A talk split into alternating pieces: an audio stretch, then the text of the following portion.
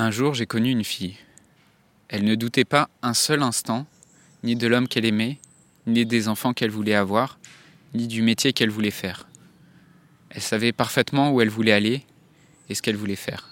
Elle savait comment atteindre son but et elle a fait tout pour y arriver.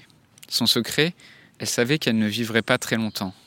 Et pourtant, elle s'accrochait à la vie, à chaque seconde, pour la vivre du mieux qu'elle pouvait.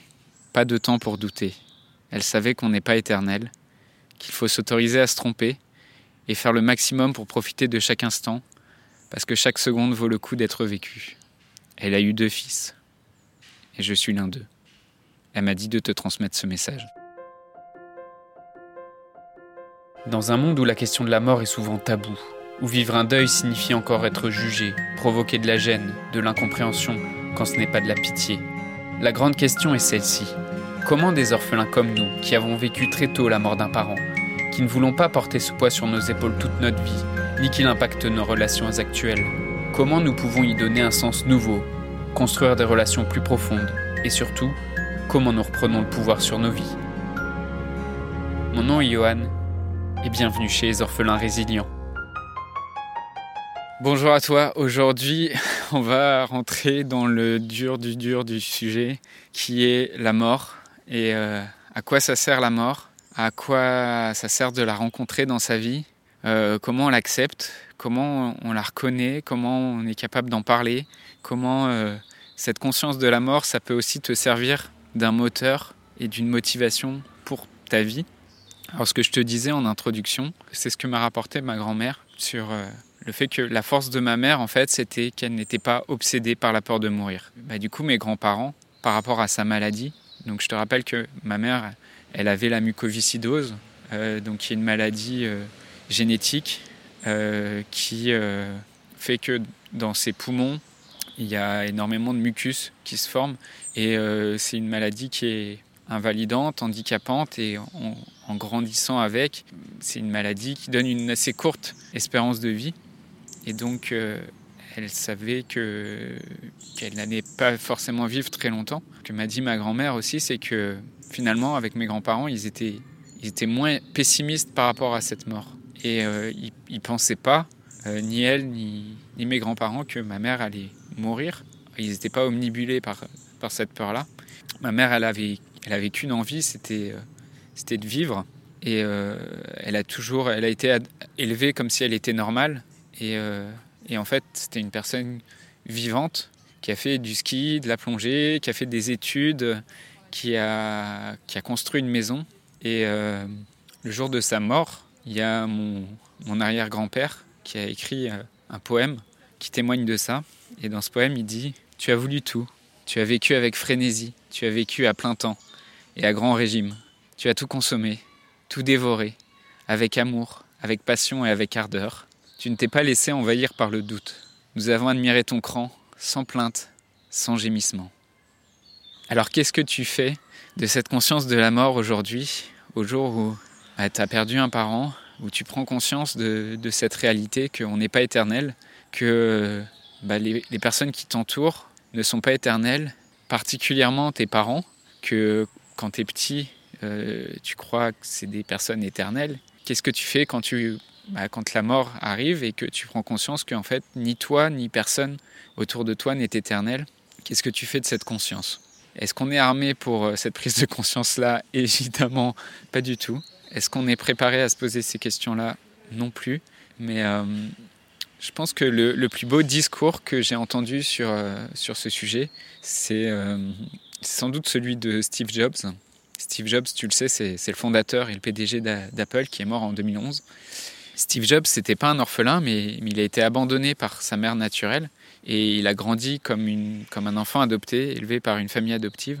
Et ce que je retiens de lui, au-delà d'Apple, c'est de ce qu'il a fait, bien sûr, pour cette entreprise qui aujourd'hui bah, touche des milliards de vies, euh, euh, c'est cette conscience de la mort qu'il a développée et qu'il a partagée dans, dans, son discours euh, d'introduction à Stanford en 2015. Alors tu sais, c'est ce genre de discours qu'organisent les, les universités américaines et elles font venir des, célébrités pour qu'ils donnent euh, des, des, vœux de réussite aux nouveaux étudiants. Et dans, ce, dans son discours, il y a quelques citations que j'ai retenues. si tu vis chaque jour comme si c'était le dernier, alors un jour, tu auras probablement raison. Et chaque matin où, où, Steve Jobs se levait, il, se regardait dans un miroir, il se demandait, est-ce que si aujourd'hui c'était mon dernier jour, est-ce que je, je ferais ce que je vais faire aujourd'hui? Et si c'est pas le cas, si c'est, et si ça fait plusieurs jours de suite que je me dis que ce que je vais faire aujourd'hui, c'est pas ce que je voudrais faire, bah, peut-être qu'il y a des choses à changer. Et puis il raconte aussi dans ce discours comment euh, on lui a diagnostiqué un cancer du pancréas et, euh, et que la mort est devenue plus que juste un, vague concept intellectuel, mais, une, réalité. Et euh, tout le monde meurt. Et, de rajouter, la mort est, probablement la meilleure invention de la vie. C'est ce qui efface l'ancien pour faire de la place au nouveau. Ton temps est limité, donc ne le gaspille pas à vivre la vie de quelqu'un d'autre. Tu, tu, pourras retrouver facilement le, discours euh, complet de, Steve Jobs à Stanford. Moi, c'est un discours qui m'a vraiment beaucoup touché sur cette conscience de la mort et qui, continue de m'inspirer.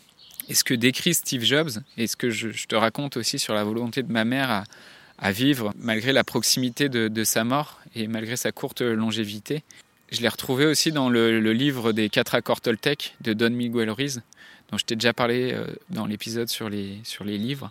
Et euh, lui, euh, Don Miguel Ruiz, il appelle ça le, le concept de l'ange de la mort. Face à cette conscience de la mort, si un médecin t'annonce aujourd'hui qu'il va te rester une semaine à vivre, tu as, deux alternatives en fait.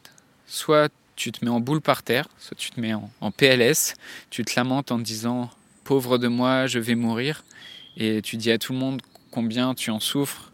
Et, en fait tu, en souffres jusqu'au dernier moment, soit tu choisis d'apprécier vraiment la vie, tu choisis de la remercier, tu choisis de la savourer, tu choisis de lui donner toute sa dimension et de remercier chaque jour, chaque personne qui t'entoure, chaque expérience que la vie t'amène, parce que quitte à, à mourir, pourquoi s'embêter de doute, de la peur, la peur de se faire juger par les autres? Le, premier chemin, finalement, c'est celui, qui est largement traité par les médias, euh, la peur de la mort. Et, euh, dès, qu'on évoque la mort, en fait, dans les histoires, dans les histoires criminelles, on le fait pour faire peur et pour faire du sensationnel. On raconte comme ça des histoires glauques, des histoires de meurtriers, des histoires de fantômes, et on, joue juste à se faire peur, à, appuyer sur cette peur, parce que c'est cette peur qui va capter l'attention, qui va faire en sorte que bah, on maintient l'attention du spectateur. Et euh, ce deuxième chemin que Miguel Ruiz propose et qu'il appelle l'ange de la mort, bah, c'est le fait de, prendre la mort comme conseil pour prendre les meilleures décisions. Et euh, que la mort, elle, te permet d'effacer tes incertitudes et d'effacer aussi les, petits conflits du quotidien. Et il donne ce moyen comme, euh, bah, comme un des meilleurs moyens pour goûter sa vie pleinement, questionner, questionner la mort tous les matins comme, euh, comme le faisait Steve Jobs. Et toi, qu'est-ce que tu préfères choisir? Comment tu, tu, souhaites réagir face à cette mort qui, qui, vient frapper dans ta vie?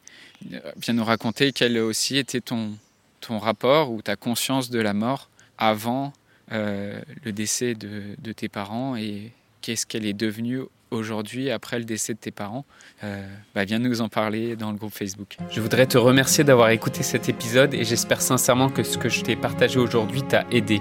Si ça t'a aidé, alors assure-toi de le partager avec quelqu'un d'autre qui en a besoin. J'ai créé récemment un groupe Facebook qui rassemble des orphelins ayant pour mission de partager leur expérience et de s'entraider. Ce groupe s'appelle Orphelins Résilients et l'accès est gratuit. Tu peux retrouver tous les détails pour rejoindre le groupe dans la description du podcast. Orphelins Résilients, c'est une communauté d'orphelins entreprenants, audacieux, ayant réellement envie de faire une différence dans leurs relations auprès de leurs proches et avoir une vie de couple inspirante.